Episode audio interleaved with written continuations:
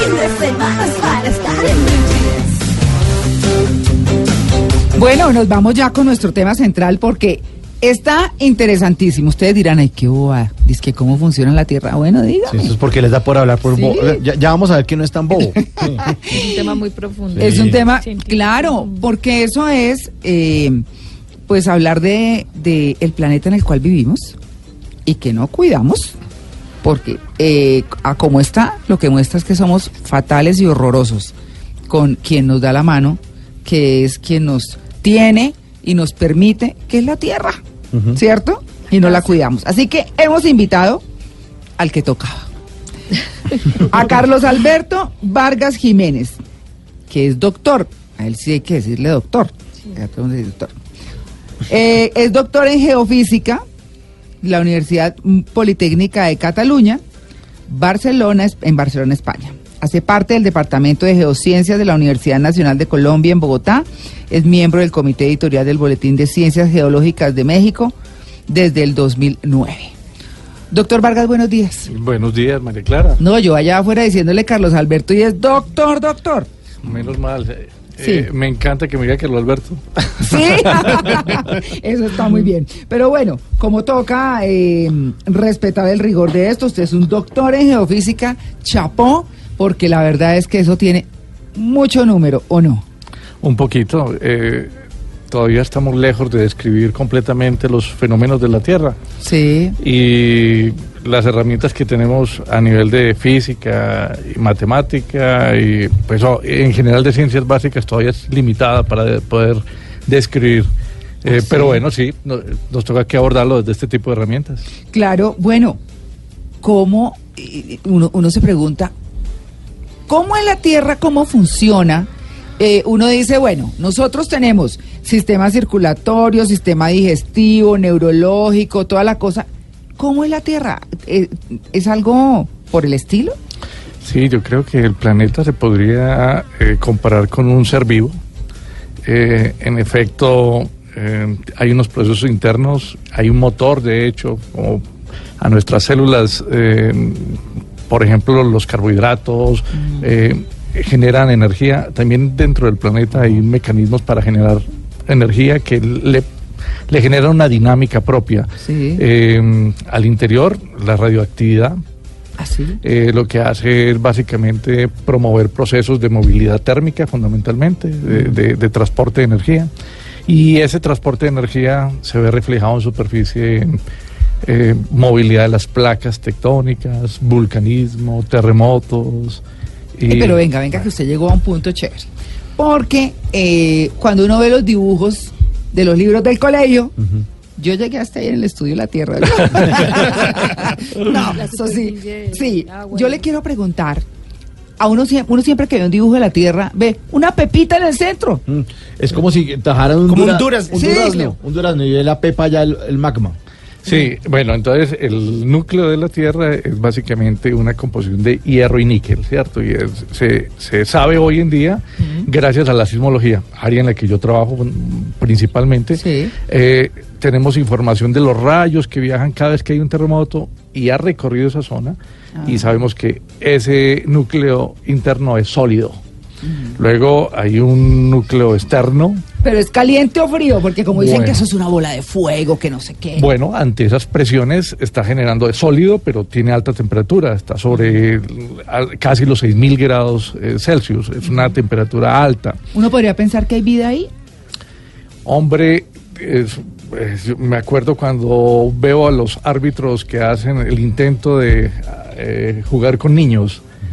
Esa pregunta es dificilísima, como las jugadas con los niños, es dificilísima de responder, no lo sabemos. No la tenemos- ignorancia es atrevida, ¿no? No, no, las preguntas, hombre, la- las preguntas básicas son fundamentales y eso es lo que orienta la ciencia de hecho. Ese tipo de preguntas no lo sabemos. No lo sabemos. Allá en el interior de la Tierra no sabemos si hay vida, ¿cierto? Claro.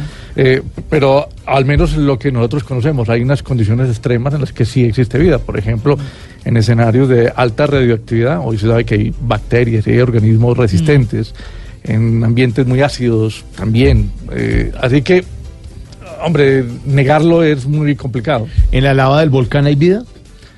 ¿Hay bacterias o hay algo? Eh, En fluidos eh, hidrotermales sí hay vida. En- cuando emite, por ejemplo, Cuando hay usted está en Paipa ya. Sí, en la termal. hay, Sí. hay, hay- hay unas, hay unas una, bacterias. Una que otra bacteria de Sí. algún No, pero- turista. Metido entre, ja- entre ese caldo. Aquí somos así, ¿no? Sí, sí, sí, sí, sí. Metido entre ese caldo ahí sopeándose. Pero bueno, entonces vamos en, en el núcleo que tiene níquel y hierro. Sí, ¿no? fundamentalmente, sí. Ok. Y luego, mm, eh, eh, lo que ha habido es como una diferenciación. eh, Lo más denso se va hacia el centro y hacia la superficie Sí. se va volviendo menos denso, ¿cierto? Hay menos temperatura también y menos densidad. ¿Son muchas capas? Eh, básicamente hasta eh, los 2.900 kilómetros de- desde el núcleo vamos a tener eh, kilómetros, esto es una cosa Sí. grande. Mm. Tenemos eh, una capa mayor que llama mm, el, el manto, eh, bueno, el núcleo externo y de ahí, Ah. de los 2.900 casi hasta la superficie, hasta unos 150 kilómetros tendríamos el manto astenosférico. Y lo que conocen hoy, eh, se, se sabe hoy de la litosfera, que es la parte rígida, no es más que la cascarita de un huevo. Son unos 150 kilómetros. ¿Esas son las mismas capas tectónicas o no? Ahí es donde estamos, ¿cierto? Son las Ah. famosas placas tectónicas. Esas placas tienen, aquí en Colombia, por ejemplo, puede variar entre unos 110 kilómetros hasta unos 160 kilómetros, dependiendo del sitio en Colombia. ¿Y por qué se mueven esas placas? Porque empiezan ellas como a tomar como esa vida propia y como a empezar a acomodarse y por eso se sienten los temblores. Entonces te dije que había eh, energía, ¿cierto? Ajá. Producto de la descomposición radioactiva. Y ese calor lo que hace, se llaman corrientes convectivas. Cuando yo tengo, eh, estoy preparando la sopa en la cocina y ustedes ven que se forma una espumita. En general lo que se hace, eh, los fluidos suben calientes, se Ajá. enfrían arriba y vuelven a bajar. Ok. Y eso es lo que está, tenemos aquí en la Tierra, aquí en el interior.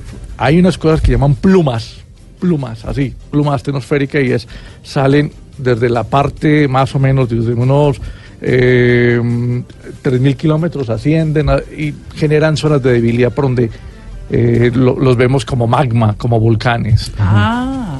Sí. Ah, esos son los volcanes. Pero en algunas partes, en otras partes es producto de descomposición eh, de esa placa que, que se mete por debajo del planeta. Bueno, yo, yo es que yo le quiero preguntar, eh, a propósito de eso, es, es la- el tema de los volcanes, ¿están todos conectados? O, ¿O es que cada uno está más bien conectado a un centro especial? ¿O, o- o cómo funciona? Porque a veces dicen, no, se, per- se prendió el cordón del Pacífico, ¿no? Que es el más conocido. Bien, entonces eh, hay algunos que son básicamente de zonas de se conocen como divergentes, los llaman como cordilleras eh, o riff y ahí salen desde zonas muy profundas. Sí. Ahí se está generando nuevo material y hay otras zonas que se generan por descomposición, deshidratación los llaman. Entonces una placa que se mete por debajo de otra va a llegar a un punto más o menos hasta unos 130 kilómetros donde empieza a deshacerse y empieza a emitir primero agua, luego gases, también material fundido.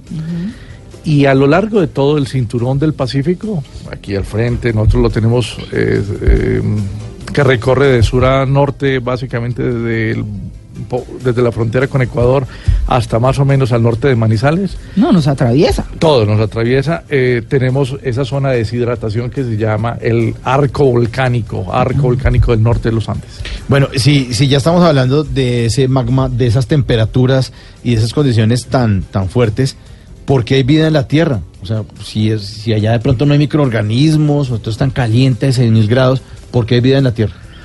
Bien, eh, eh, esas preguntas son filosóficas, creas Mauricio, son casi que... Nos ponemos la túnica si quieren. Bien, las condiciones de la Tierra realmente son muy especiales. Ahorita María Clara hablaba de que necesitamos cuidar este planeta porque realmente estamos distantes de otro que tenga unas condiciones parecidas al nuestro. En, en la historia de la Tierra, al menos en los últimos 4.500 millones de años, las condiciones que se dieron para que nosotros llegáramos a, a esto que somos.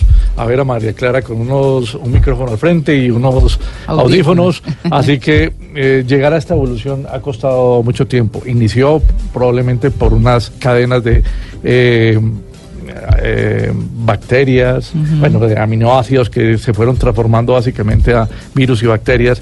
y luego fue evolucionando hasta lo que somos. Esas condiciones iniciaron por, uno, disponibilidad de algunos elementos, dos, de, uno de ellos fue la presencia de carbono y oxígeno, eh, hidrógeno. No en todos los planetas que conocemos tenemos estas condiciones tan especiales. Eh, dos, la temperatura fue esencial, unas condiciones que no eran muy altas ni muy bajas, y eso nos permitió desarrollarnos como una de las especies en este momento dominantes, casi que somos una plaga en este planeta. Sí, bueno, pues plagas sí somos, porque como tratamos de pobre planeta. simpático. Cuando cuando uno oye a las mamás eh, por ahí en cualquier lado, dice, esta plaga de chinos. Sí, Lili. Doctor Carlos Alberto, yo me quiero volver un poco al tema de los temblores. Cuando uno ve en las noticias o escucha en las noticias, está temblando y uno dice, ¿qué le está pasando a la Tierra? Tiembla en Japón, en Indonesia, aquí en Colombia, y entonces a uno le dicen, no, es que el, el temblor es de origen volcánico y el otro no es de... Entonces eh, uno dice, ¿qué le está pasando a la Tierra? Está temblando y uno se asusta, uno dice, bueno, ¿y eso se puede predecir? Bueno, no sé, se puede predecir un temblor, ¿qué es lo que le pasa a la Tierra cuando está temblando? Y uno ve tantos puntos que está temblando en el mundo. Sí, Eh, bueno, la, mm, la ocurrencia de sismos es algo natural en el planeta, eh, particularmente en unas regiones, más que en otras. Entonces, al año podemos tener, por ejemplo, eh, un millón de sismos de magnitud eh, menores a 3. cuando vamos subiendo de magnitud, vamos viendo que, por ejemplo, cuando llegamos a 8, no hay sino eh, uno al año. Eh, quiere decir que todo el año tenemos sismicidad. En algunas zonas hay una recurrencia normal. En Eso lo- Santander, por ejemplo. En Bueno, Santander, yo crecí en. Santander, eh, digamos que llegué muy chiquita y, y viví unos buenos años y a mí realmente no me asustan los temblores porque eso es como parte de la cotidianidad. Sí, eh, exactamente. en el nido sísmico de Bucaramanga tenemos cerca de 40 sismos al día. Es una. Pero claro, estamos a, a 160 kilómetros de profundidad. Ah. Digamos, son excepcionales los que se sientan, los, los que son molestos. En Ah, toca general- clavar los platos a la mesa. Eh, por ejemplo, aquí, por ejemplo. No, pero realmente no es que sean tantos los que se dan de manera destructiva, pero todo el año hay sismicidad en el planeta. Eh, cada, por ejemplo, tres años tenemos sismos sobre magnitud 9. Ahora, Los de Japón, por ejemplo. Por- que uno dice, eh, pero dicen que Japón se está hundiendo. no, en realidad es, es una- estamos en un límite de placa donde esa fricción entre, entre placas genera, libera energía. Y, Y ese es normal. la- eso es lo normal. Ah. Es que nuestra historia es tan pequeñita, te dije que eran 4.500 millones de años.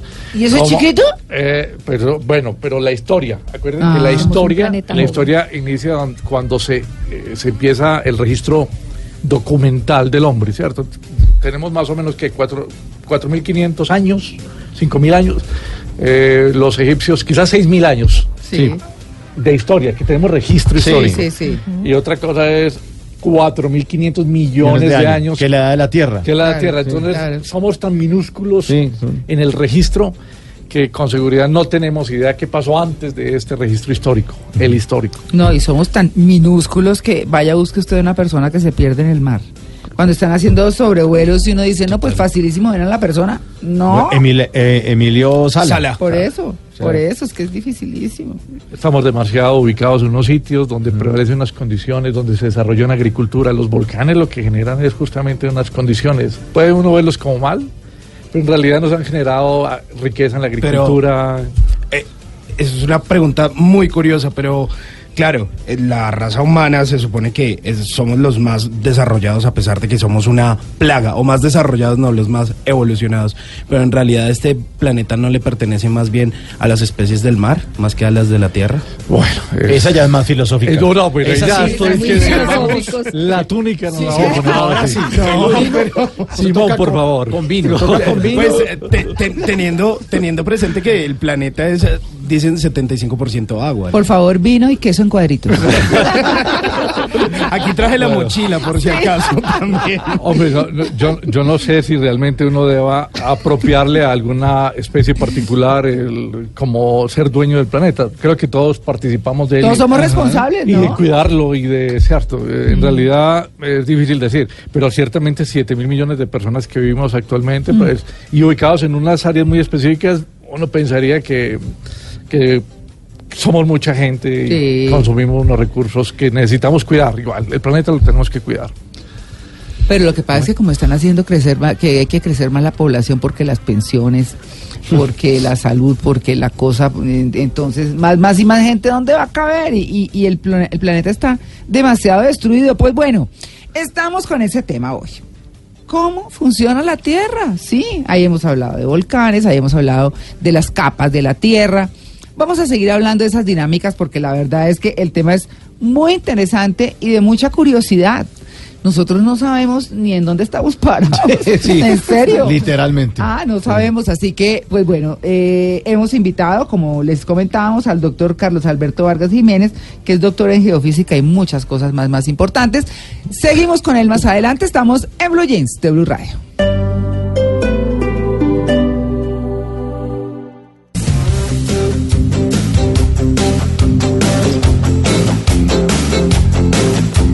Ocho y 44 minutos de la mañana. Vamos a seguir hablando de la Tierra porque, pues claro, eh, hay que ser especialista para eso.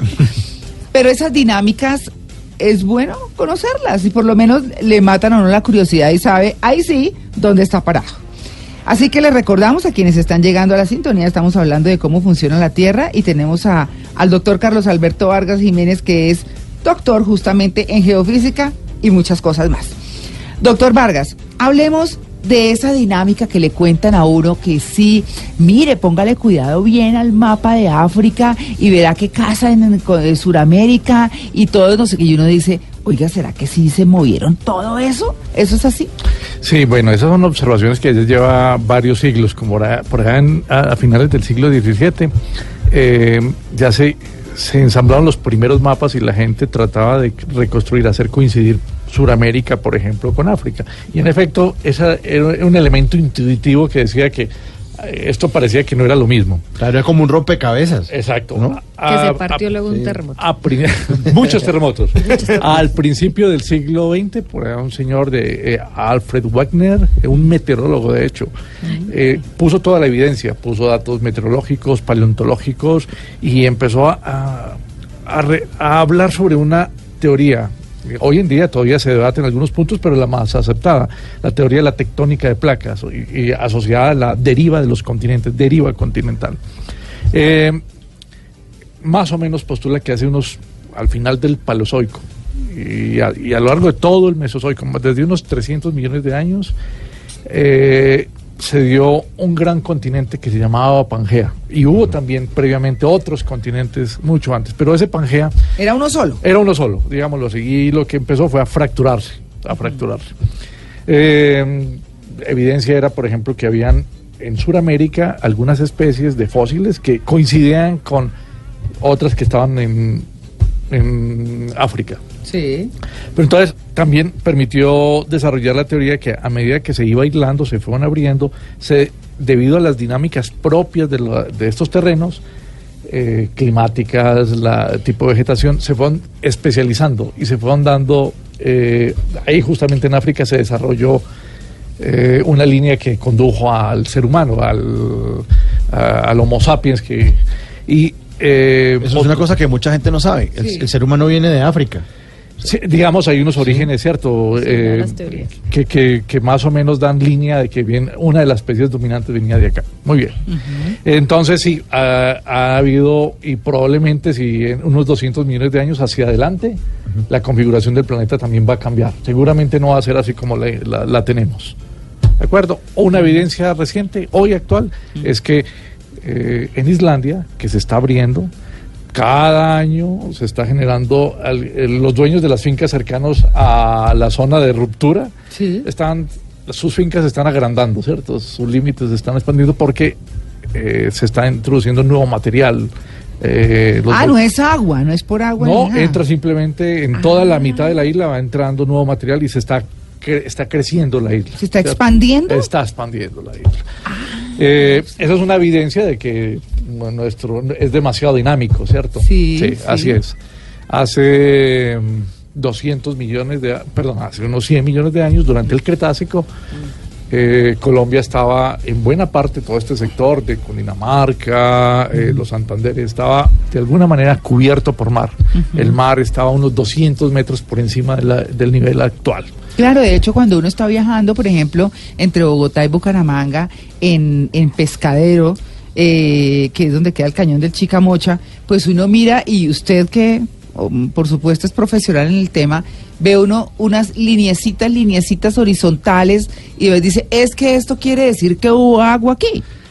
Hay evidencia en- aquí en el territorio colombiano de que en efecto el mar era, había- se llamaba un mar epicontinental. Los geólogos se refieren a que era un mar muy superficial. Sí. De hecho, hay un museo paleontológico en Villa de Leyva. Exacto, Sí. Claro. exacto, Y ahí se muestran el, el tipo de especies que habían ahí, ¿cierto? que eran especies muy grandes porque lo que le explican a uno allá es que esas especies eran tan grandes porque había más oxígeno. Entonces, mejor dicho, un pájaro que volaba, no, ni hablar. Tamañote. Imagínese, Sí. donde tuviera... No. comprando uno pollo asado en esa época. Si yo me río siempre de las eh, pericadas de avestruz, que eso debe ser una cosa Sí, terrible. Imagínense ustedes. Bueno, pero eh, como cuando decimos que si, qué tal El que volar un elefante, ¿no? Entonces, eh, pajaritos que a veces van volando y dejan su recuerdo mientras vuelan. no. Por eso dicen que es de buena suerte. Imagínense con Pero ese eso es tamaño. demasiada buena suerte. Si le caes de buena suerte, Con ese tamaño. Pero no, desviamos al doctor Vargas del tema. Estábamos hablando entonces de la estructura y que nosotros estábamos bajo, bajo agua. Sí, aquí en- eh, mo- mostrando justamente que hay una, mm, unas condiciones muy diferentes y ese, eh, por ejemplo, no, no existía conexión entre Norteamérica y Suramérica. No Hoy- existía conexión. Panamá no existía, por ejemplo. Ah. Panamá no existía. Ok. Eh, eso también generó un las corrientes del mar, del, de los océanos eran diferentes. Sí. Por lo tanto, los climas eran distintísimos. Eh, aquí es clave entender que el clima no ha sido exactamente el mismo. Incluso lo que vemos hoy como eh, mm, cambio climático Sí. tiene de- dos tendencias en sus interpretaciones. Eh, hay un aporte que es netamente geológico. Grandes fenómenos se están dando, digamos que desde el- los riff de esos volcanes submarinos en algunas regiones Sí. sale calor Sí. y ese calor hace que las corrientes marinas Sí. eh, tengan una circulación. Ah, Los hombres, la especie humana, nosotros como, estamos también poniendo una impronta en el cambio, pues porque estamos generando de alguna manera eh, emisiones. Esas emisiones eh, se superponen las dos señales y, y hacen esto que estamos viendo como, como un cambio climático. Pero en realidad la, la señal fuerte es geológica, es un proceso a mucho más largo tiempo.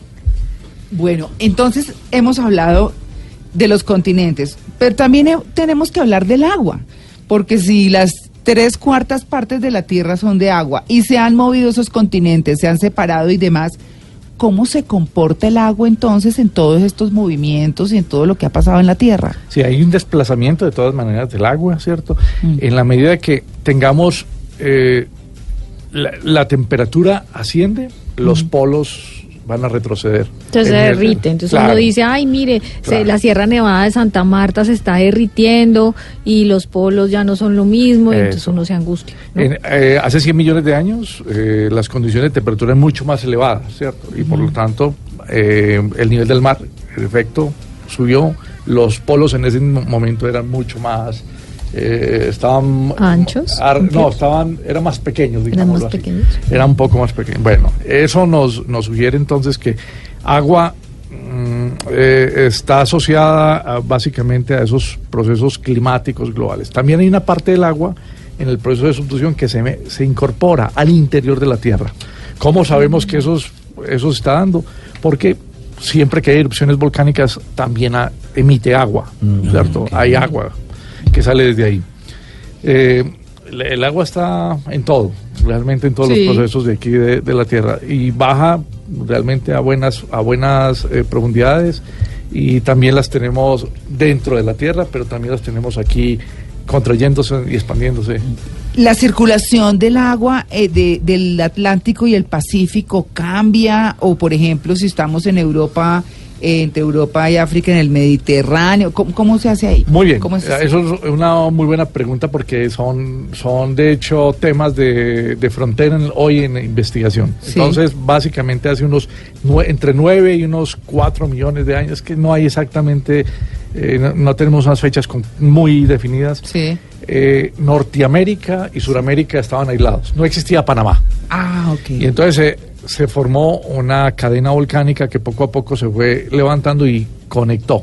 Ah. Si, si los dos mares estaban conectados, el- los dos océanos, el océano Atlántico y el océano Pacífico, ¿Eran uno solo? era uno solo, Sí. digámoslo, en este sector. Entonces la circulación, esa circulación de aguas, generó que la salinidad del mar eh, se, redu- se redujera. Sí. Al bajar la, eh, eh, la salinidad, el punto de congelamiento cambió.